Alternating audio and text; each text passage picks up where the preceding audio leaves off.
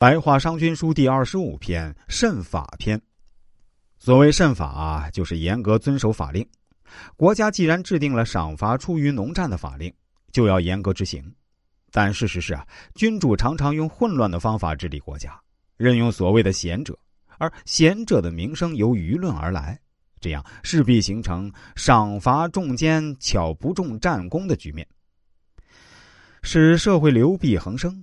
所以啊。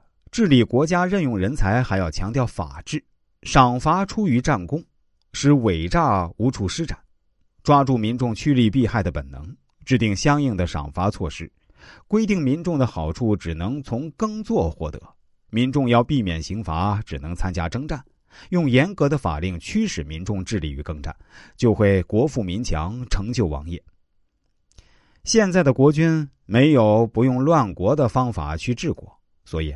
他们管的少国家呢，就少乱；管多国家呢，就多乱。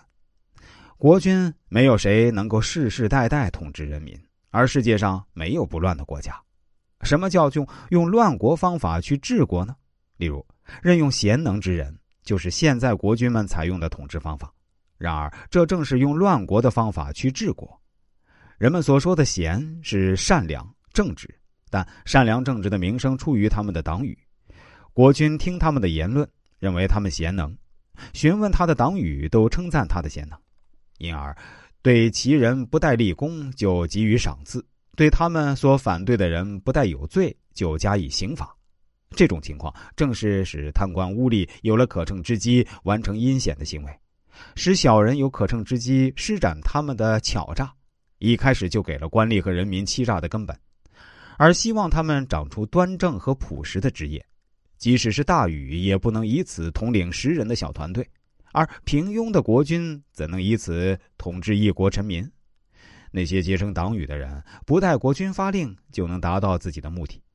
国君任用这样一个人，臣民就背叛国君而倾向私交；臣民背叛国君而倾向私交，君主就弱，而大臣就强。国君认识不到这一点，不是受诸侯的侵犯。就要被百姓所推翻，那些人谈说的影响，使愚昧和智慧的人都效仿，人们向谈说的人学习，因而人们都放弃做实事，而去发表空洞的言论。人们都放弃做实事，而去发表空洞的言论，因而国家就实力少，而流言蜚语多。国君认识不到这一点，用这样的臣民去征战，必定损兵折将。用这样的臣民去防守，必定丢弃诚意。因此啊，现在如果有明主忠臣出现，想要统治他们的国家，不能片刻忘掉法度，战胜党羽和奸巧，取消虚妄之言，依照法度，政治就清明了。